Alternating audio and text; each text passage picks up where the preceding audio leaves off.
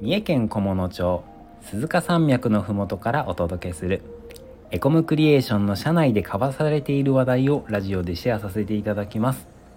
デザイン会社の日常のコーナーです。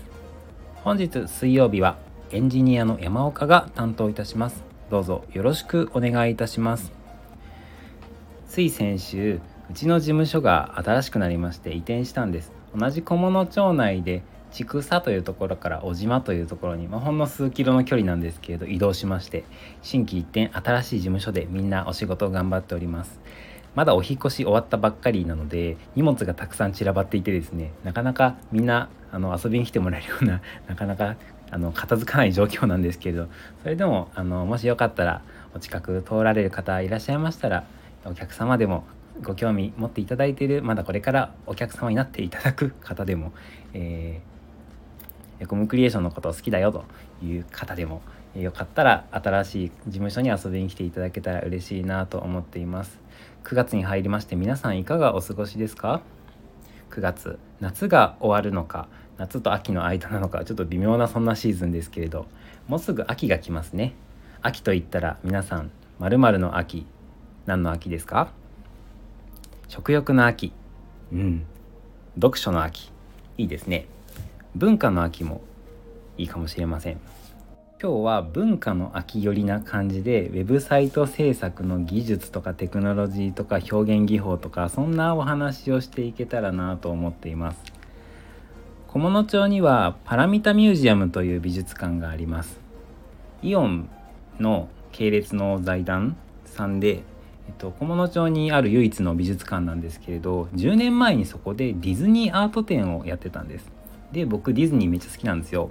ディズニー好きなんであこれは行かなきゃなと思って行って買ってきた図録を今見ながらお話ししています。さてディズニーとウェブってどんな関係があるのかななんて思っちゃいますよね。意外とですねディズニーってアニメーションの会社いや意外とというかアニメーションの会社なんですけど実はテクノロジーの会社でもありましていろんなアニメーションにまつわる技術エンターテインメントに関する技術を開発してきたすごい会社なんですよ。ディズニー好きな方とかだと知ってたりすると思うんですけどイマジニアっていう職種の方がいるそうです。ウォルト・ディズニー・イマジニアリングなんていう社名の会社もあるぐらいあのディズニーの中で、えーと、エンジニアリングっていう分野は非常に大切なジャンルなんですけれど今日はちょっとその中の一つをご紹介したいと思っています。僕の好きなディズニー作品ですか？塔の上のラプンツェルですね。何がって？えー、っとえっとね王子様じゃなくてあのなていうのかな？王子様的な役の人がフリンライダーっていう、まあ、盗賊みたいな人なんですけどすごく庶民的で良くないですか？何ていうかちょっとえっ、ー、とやんちゃな感じで登場するんですけどなんか女たらし風の感じで登場するんですけどすごく根は真面目でなんかねめっちゃいいやつなんですよ。ラプンツェルももちろんすごく素敵なんですけど僕はフリンライダーが好きだからラプンツェルが好きかな。音楽もめっちゃいいんですけどね。何ていうかちょっとアイリッシュっぽい雰囲気だけどアイリッシュじゃないのかなみたいな。どこの国の音楽なんだろうみたいな。なんかそんな音楽がめっちゃ好きですね。はい。ということで僕の好きな作品は「塔の上のラプンツェル」なんですけど今日は塔の上のラプンツェルの話はしません。今日は、えーと、風車小屋のシンフォニーのお話をしたいと思います。風車小屋のシンフォニーって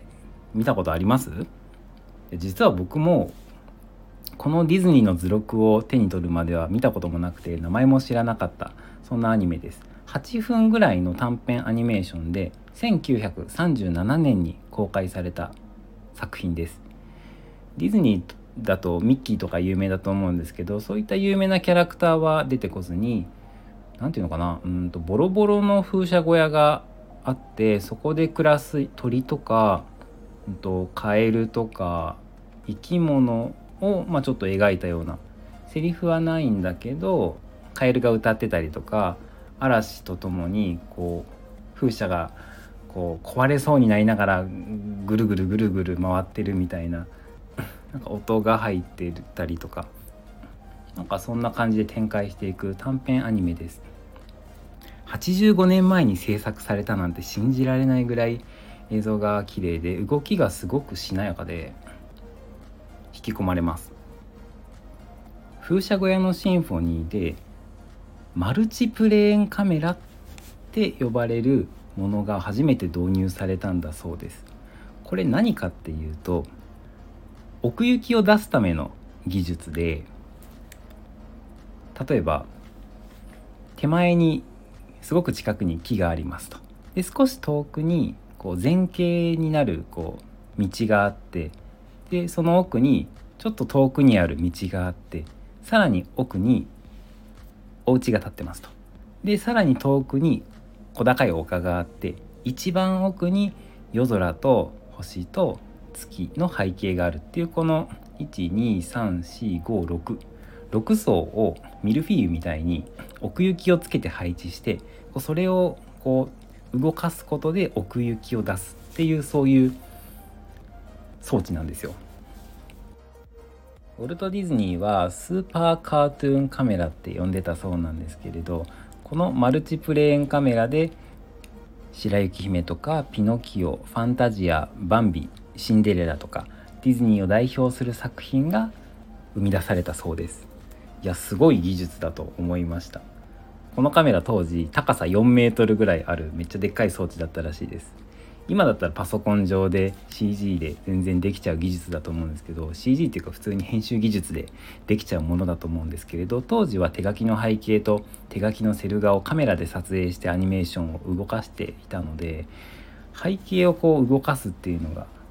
まだなかった時代だったんですね。85年前。いやびっくりですけど。ウェブサイトの表現手法にも似たようなものがあります。パララックススクロールって呼ばれるものです。聞いたことありますか？知らず知らずのうちに目にしていたり触れている表現かもしれないなぁと思います。ホームページってスマホだったら縦にスクロールしていくじゃないですか。いや違うな。パソコンでも縦か。うん。縦にスクロールしていくじゃないですか。でスクロールするとなんかあのスクロールに応じてアニメーションすることとかってありますよね。なんか右からシュンって出てきたり左からシュンって出てきたりフェードインしたりなんかスクロールに応じて何かしらのオブジェクトが動くみたいなありますよね。なんかそれと似たものでスクロールに合わせて背景がこうちょっとなんか動く。スクロールした量よりも背景の方がちょっと動きが少ないかったりとか何て言うのかなうんと電車の窓から外を見てるみたいに遠くの景色がゆっくり流れていくみたいな表現が使われていることがあります。パララックススクロールって言うんですけれどその技術って実は1937年に風車小屋のシンフォニーでディズニーが使ったマルチプレーンカメラとほとんど同じ技術だなぁと思います。ウェブ制作に馴染みのない方だとパララックススクロールって言われてもなかなかイメージつきづらかったりしますよね。僕が初めてパララックスを見たのは何年前だったかな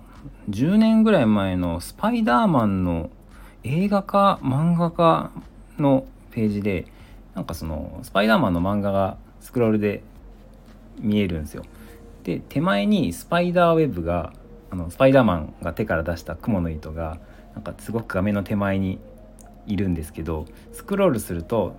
後ろの漫画の方はスクロールしていくんだけど手前のスパイダーウェブはこう画面から消えていかないんですよ。こうスクロールに応じてたくさんスクロールすると画面の外に消えていくんだけどスクロールした量よりもスパイダーウェブが動くこうスピードが遅くてすごく手前に雲の糸があって奥の方に漫画がいるように錯覚するようなそんなウェブサイトでした。アニメーションも平面だしウェブサイトも平面だしウェブサイトはアニメーションの中から学べることがあるのかもしれませんね。今回は1937年のマルチプレーンカメラを例にご紹介しましたがこれからもアニメーションの中で Web で使える技術とか関連があるものとか何か見つけたらまたご紹介していきたいなと思っています。本日もお聴きいただきありがとうございました。チャンネル登録いいねコメントよろしくお願いいたします。それでは次回の放送をお楽しみに。お疲れ様です。